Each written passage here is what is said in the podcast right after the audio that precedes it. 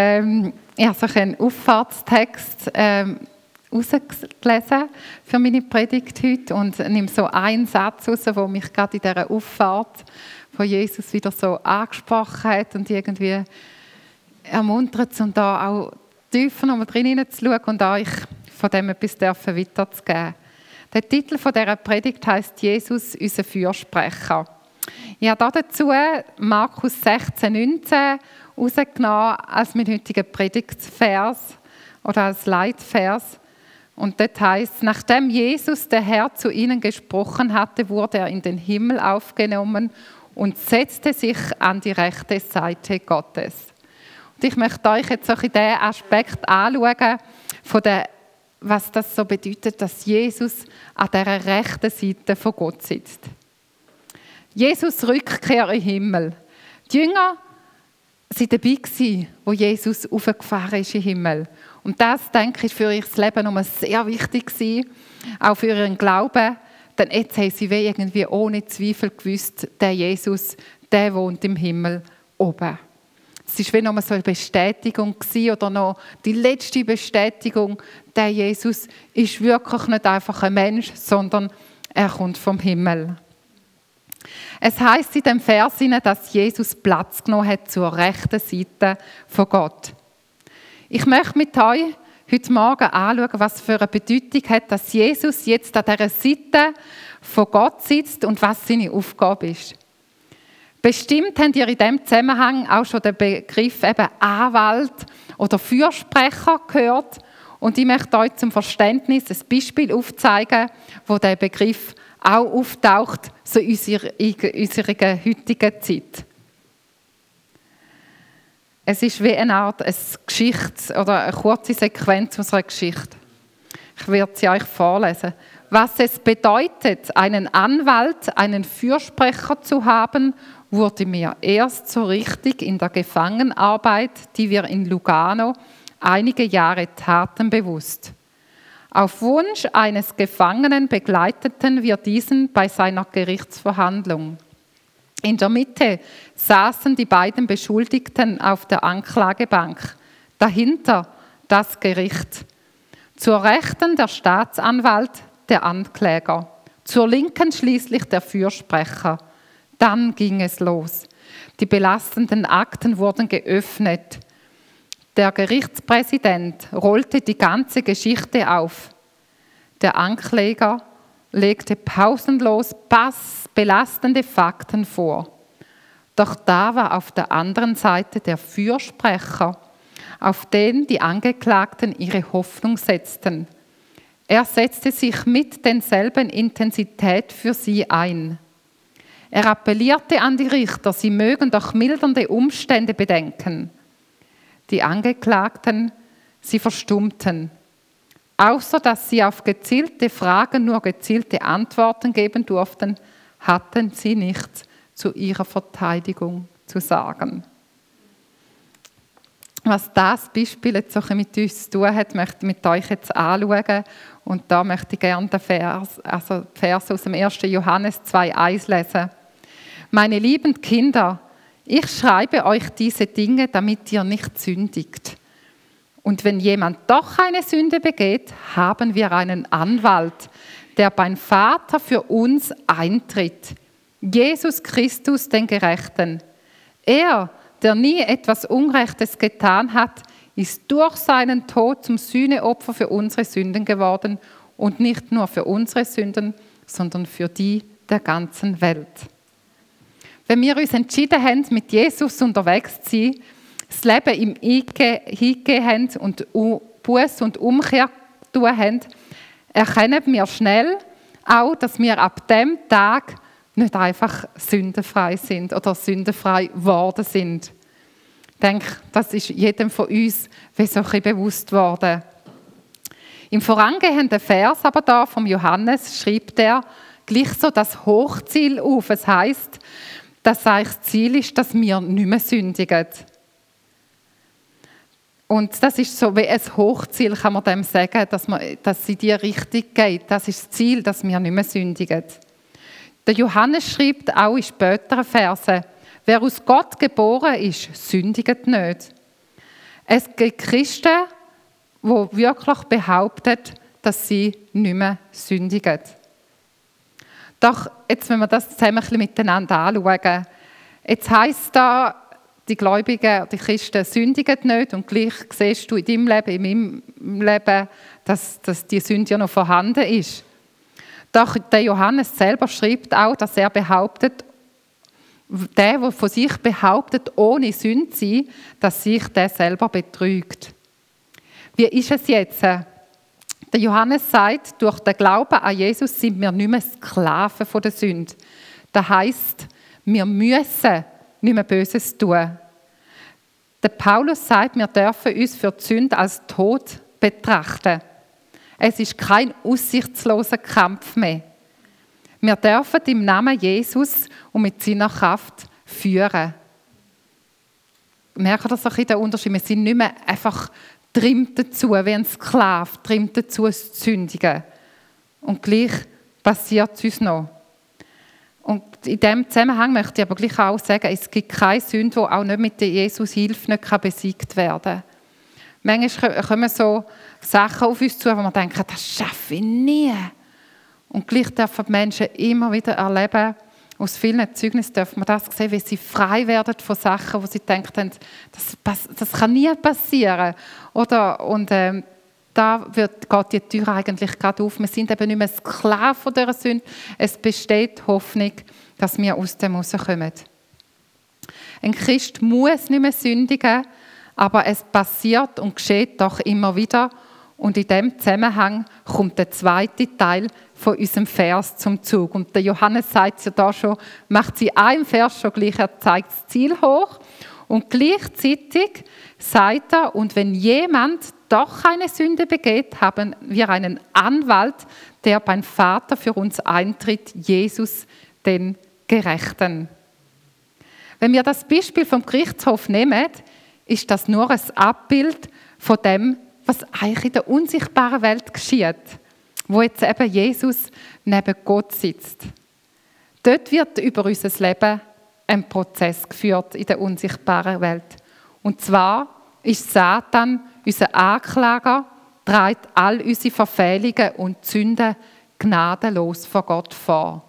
Weil er weiß ganz genau, was Gott denkt hat oder wo wir sündigen. Das schaut er mega genau. Und dort hat er nachher äh, die Macht, oder nimmt er sich die Macht und tut das vor Gott vortragen und sagt, der Mensch steht jetzt zu dir und klagt ihn an und sagt, dort und dort hat der Mensch etwas falsch gemacht. Im Offenbarung, ah, ich nicht, 12,10, ah, ja, ich habe es nicht da niedergeschrieben, steht, denn der, der unsere Brüder und Schwestern anklagte, ist aus dem Himmel hinausgeworfen worden, worden. Tag und Nacht beschuldigte er sie vor unserem Gott. Das ist in, dem Sinn das, was passiert mit Satan, dass er nachher rausgeworfen wird. Er dort steht, er ist Tag und Nacht beschuldigt er uns vor Gott. Satan bedeutet auch Ankläger. Er klagt uns vor Gott an. Und wenn wir auf der Anklagebank sitzen würden, stell dir das mal vor, und er würde das sagen, was er vorträgt, zum Beispiel Sachen, du Sachen im Leben von dieser Person haben viel mehr Raum genommen im Herzen als Jesus. Die Person hat schlecht gesprochen über andere, sie war stolz. Wie würden wir dort sitzen? Könnten wir uns verteidigen?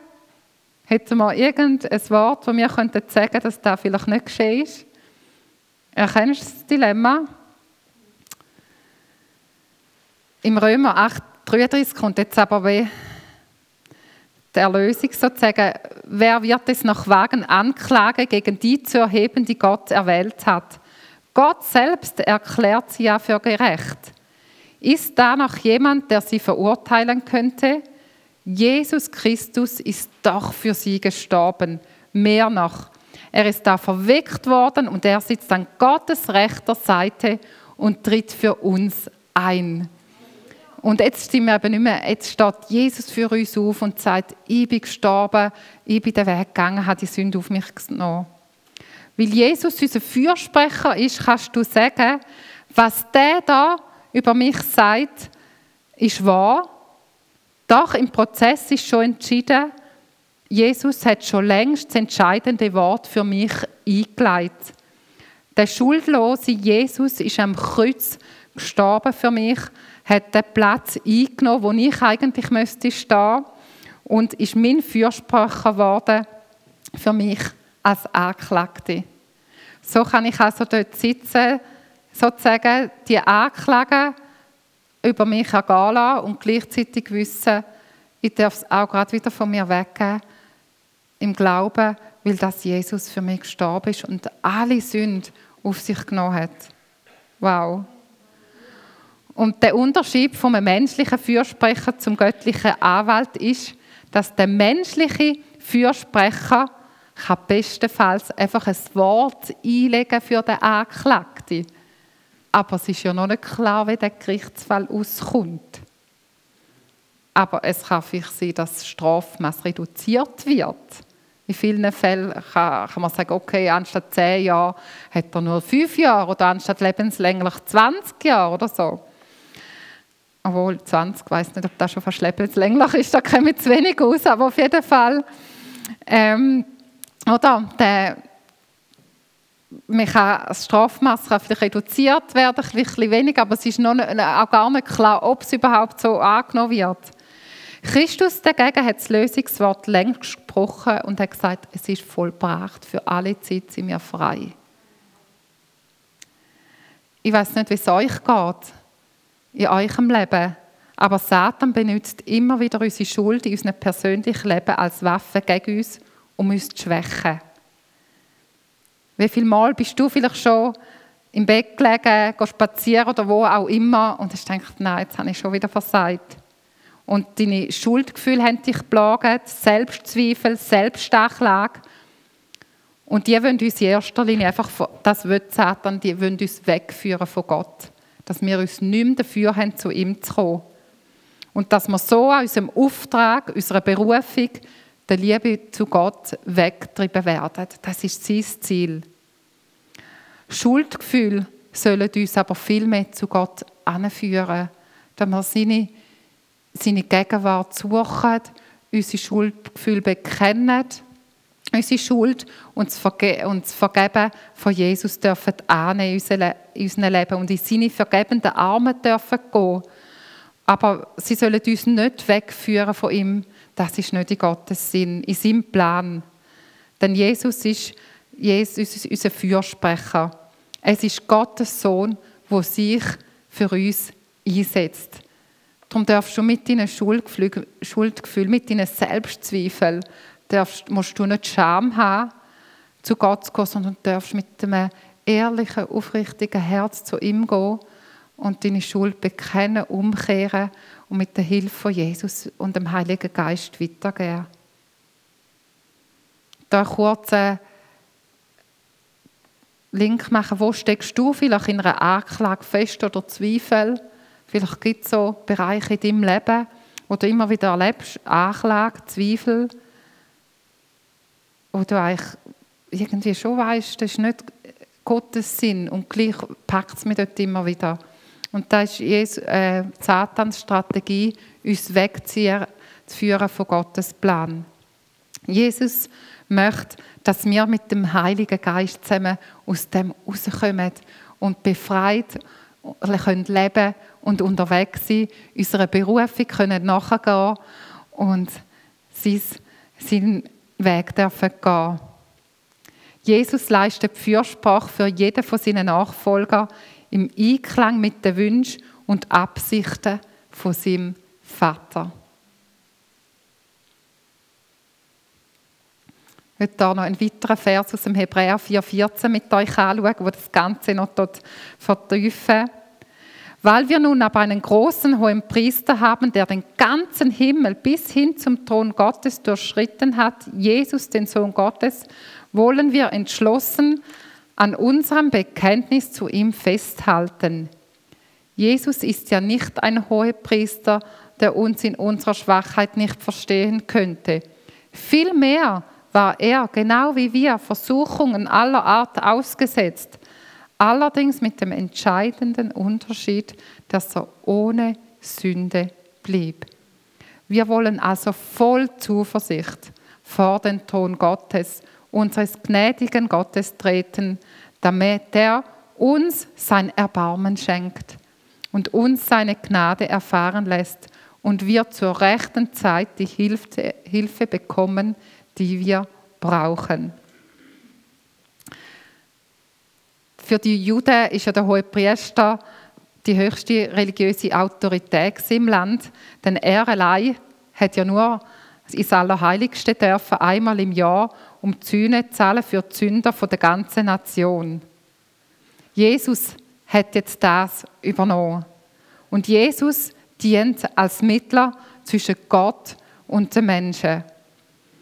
Von denen, die das Gesetz gebrochen haben. Aber von denen, die ihn anrufen, um Vergebung empfangen. Und zur rechten Zeit wird die Beziehung, die Beziehung zu Gott wiederhergestellt.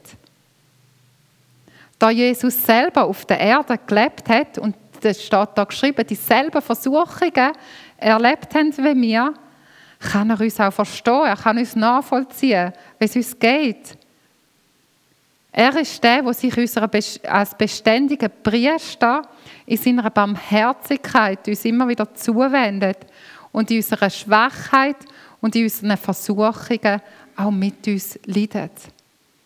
Es ist für ihn nicht irgendwie so etwas, was haben jetzt die wieder für im Sinn? Warum ist denn jetzt das überhaupt passiert?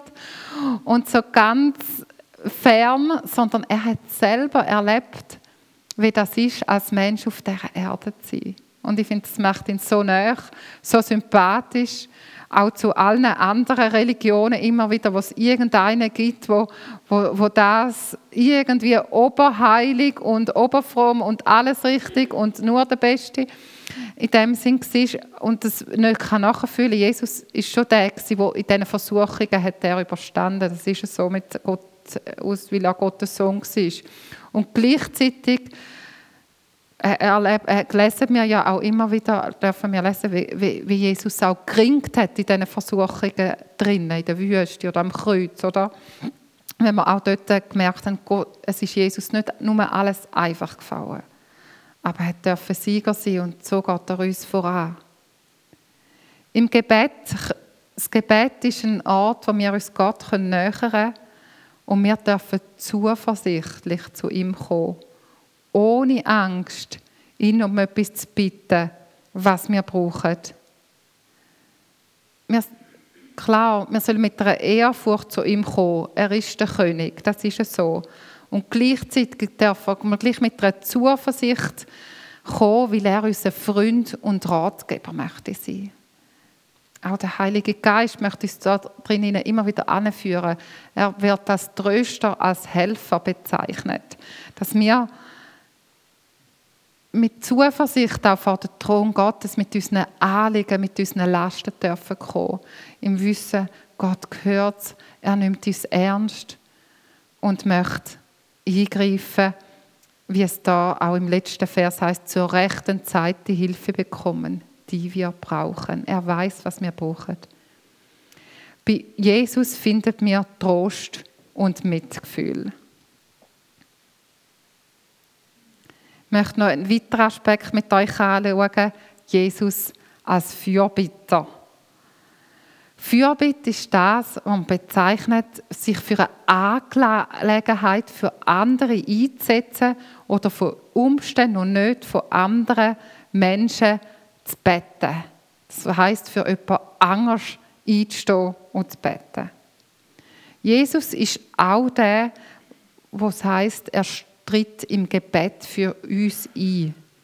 Wir brauchen die Fürbitte von Jesus für unsere Errettung zuerst einmal, dass wir überhaupt Jesus und Gott erkennen, aber nachher auch, dass überhaupt Beziehung zu Gott fortandauernd kann Bestand behalten. Ohne Gottes Gnade, seine Gunst und Güte, ohne sein Erbarmen und seine Hilfe oder auch durch die beständigen Gebete von ihm, wird unsere Gottesbeziehung scheitern. Es ist nicht so, dass wenn wir uns einmal für Gott entschieden haben, dass einfach, yes, jetzt haben wir es, sondern ich glaube, wir merken auch, dass wir aus unserem Weg auch herausgefordert sind. Es auch immer wieder eine neue Entscheidung braucht. Und da ist Jesus der, wo im Himmel für uns Fürbitte macht und für uns eintritt und betet, dass wir die Kämpfe, die Herausforderungen, die uns auf dem Weg begegnen, dass wir da standhaft bleiben. Wir würden wieder abfallen und Sklaven von der Sünde werden, wenn Jesus das nicht machen würde. In diesem Zusammenhang möchte ich auch sagen, wichtig ist, Jesus ist kein Fürsprecher oder Fürbitter für diejenigen, die sich weigern, ihre Sünde, ihr eigenes Handeln im Widerspruch zu Gott zu bekennen und aufzugeben und sich von, seine, von ihm abwendet. Seine Fürsprache, um für immer zu retten, gilt nur für die, die zu Gott kommen und seine Hilfe in Anspruch nehmen wollen. Es gibt keine Gewähr und keine Sicherheit, dass, wenn man bewusst weiter sündigt und sich weigert, zu Gott äh, umzukehren, dass man dann ewiges Leben hat. Es ist also etwas, wo für, für die zusteht, die Fürbitte, die dort geleistet wird, wo wir uns für Jesus entschieden haben, ab dem Zeitpunkt. Jesus bezeichnet sich als einziger Weg zu Gott. Er kann durch nichts anderes, weil es ja, man es ja immer auch wieder hört, auch aus religiösen Orten, durch Engel oder verstorbene Heilige, ersetzt werden als Mittler. Im Kolosserbrief, die sind so ein bisschen auf die Engel abgefahren und dort wird, wird er sehr, werden sie sehr ermahnt, dass eben nicht Engel Mittler sein können zwischen Gott und dem Mensch, sondern dass das wirklich nur durch Jesus möglich ist. Ich weiß nicht, wie es euch geht, aber im Gespräch mit Nichtgläubigen merkt man immer wieder, über Gott kann man schon noch reden. So. Ja, es gibt einen Gott, einen, der höher ist wie wir, einer, der vielleicht sogar alles erschaffen hat. Aber in der Regel, und zu 99 Prozent, ist der Knackpunkt nachher Jesus. Weil eben Jesus der ist, der Mittler, der Einz weil der Jesus so das macht, der Einzige. Es gibt eben nicht einen Allah oder einen Buddha oder irgendetwas, wo ein Mittler sein kann, sondern es ist eben nur durch Jesus möglich. Und den findet man eben in keiner anderen Religion. Und das trennt uns auch ein Stück weit von, ja, von anderen Religionen. Und dort sind wir immer wieder aufgefordert, glaube ich auch, einfach den Weg von Jesus aufzuzeigen, weil er einfach der einzige Weg ist. Und ich weiß nicht, wie es euch geht, aber dort ist wirklich, glaube, merke ich immer so ein Knackpunkt in den Gesprächen über Gott und dass es irgendetwas Höheres gibt, was ihm liebt und so, da kann man noch viel reden, aber dass es unsere Sünde und über Jesus nur den Weg gibt zu Gott. Und da möchte, möchte ich euch auch ermuntern, mich selber auch immer, immer wieder auch offen und ehrlich dass man den Leuten auch den Weg von Jesus aufzeigen, weil er schlussendlich der Weg ist zu Gott.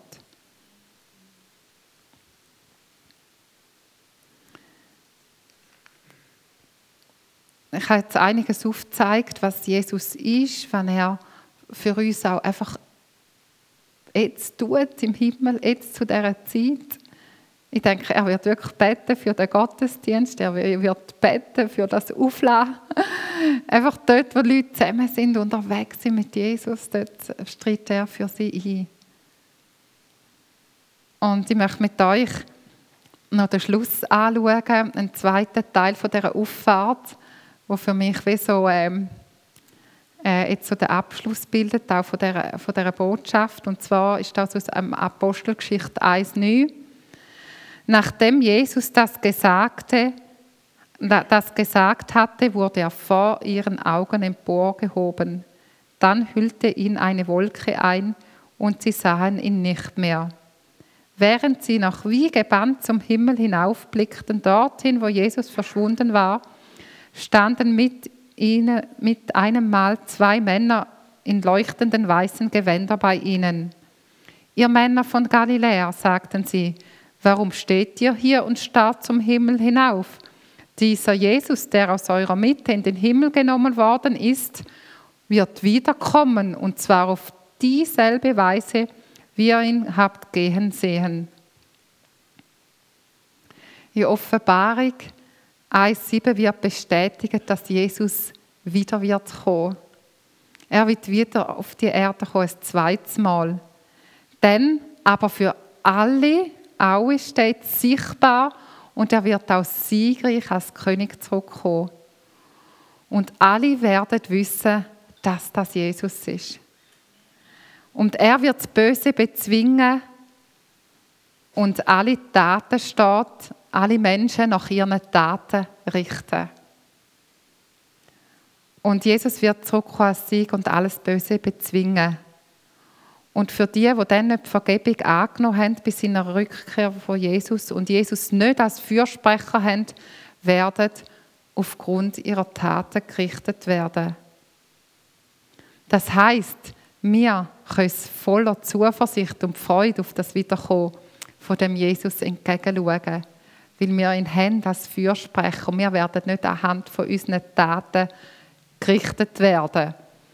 Ähm, auch beziehungsweise wir werden, sie werden uns vielleicht gesagt, aber Jesus tritt eben schon für uns ein und sagt, dass er, dass er für das schon getragen hat. Von dem her, wenn wir für die Daten uns nochmal aufgezeigt werden, das weiß man ja nicht so genau, oder wirklich unterschiedlich, äh, kann man das lesen, dass uns das vielleicht nochmal aufgezeigt wird und gleichzeitig dürfen wir auch wenn wir die Taten in dem Sinn nochmal würden hören oder eben sehen, dürfen wir gleichzeitig wissen, aber Jesus ist für all das gestorben und darum dürfen wir so zuversichtlich auf, auf erwartungsvoll auf den Tag warten, wo Jesus wiederkommt als Sieger.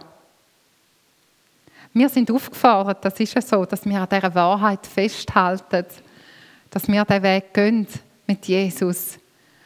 Und gleichzeitig stoppt bei mir der Vers oder auch so das Rückkommen von Jesus und dass die anderen Menschen von den Taten gerichtet werden, auch einfach so der, der Wunsch von dem, dass die Menschen Jesus auch dürfen erkennen. Und das bleibt unser Auftrag und mit dem möchte ich so schließen, dass wir doch wirklich dürfen, gerade auch in dieser Pfingstzeit erleben, wenn wir eine neue Mut, neue Kraft neuen Glauben dürfen empfangen, dass wir einfach in unserem Umfeld dürfen die frohe Botschaft von Jesus weitergeben, die freimachende Botschaft und in unserem Seeland, in unserer Umgebung, in unseren Familien, in unserem Kollegenkreis können weitergeben und dass wir einfach dürfen erleben, wenn wir mit der Hilfe vom Heiligen Geist, von uns versprochen hat, dass wir einfach dürfen mutig sein und das raustragen. Ja, Jesus, du bist so eine, wenn ich mir nochmal so vor Augen aufgezeigt habe, was du tust für uns, jetzt noch tust für uns und wenn wir auch einfach auf die Gnade, auf dein Wirken angewiesen sind, Jesus, da kommt wirklich so viel Lob, Dankbarkeit aus meinem Herz, wo, wo du hast über meinem Leben, wo du hast über jedem Leben von, der, von jedem Einzelnen, der sich zu dir bekennt hat. Merci vielmals und danke, Jesus, dass du uns gleichzeitig hilfst, einfach dran zu bleiben, mit deiner Hilfe, deine Hilfe auch immer wieder in Anspruch zu nehmen und zu suchen und uns auf dich auszurichten. Und gleichzeitig bete ich wirklich darum, dass wir einfach mit einer Kühnheit dürfen das Evangelium weitergeben. Dass wir den Heiligen Geist, dort wo wir auch merken, wir sind vielleicht ähm, scheu geworden oder unsicher, auch im, im Weitergeben vom Evangelium, dass wir dort auch neue, neue Mut dürfen bekommen, dass wir uns nach dem Heiligen Geist auch immer wieder neu dürfen ausstrecken, wo uns möchte als Helfer da sein, wenn wir es sehen, wie die, mit, wie die Jünger gewartet haben und nachher gegangen sind und haben dürfen erleben, wie, sie, wie einfach ihr Evangelium, das sie weitergegeben haben, Kraft gehabt mit welcher Kraft sie ausgezogen sind. Das wünsche ich mir für uns persönlich, für uns als Gemeinde, dass wir wirklich dürfen erleben, wie deine Kraft wirksam wird, noch ja, mehr wirksam wird in unserer Umgebung und wir dürfen Zeugen sein von deiner Größe, deiner Liebe. Danke, dass wir an diesem Auftrag einfach festhalten dürfen und einfach, wenn du wiederkommst, einfach dürfen parat sein mit ganz, ganz vielen Menschen, wo, die, wo sich einfach zu dir bekennt haben. Danke vielmals. Amen.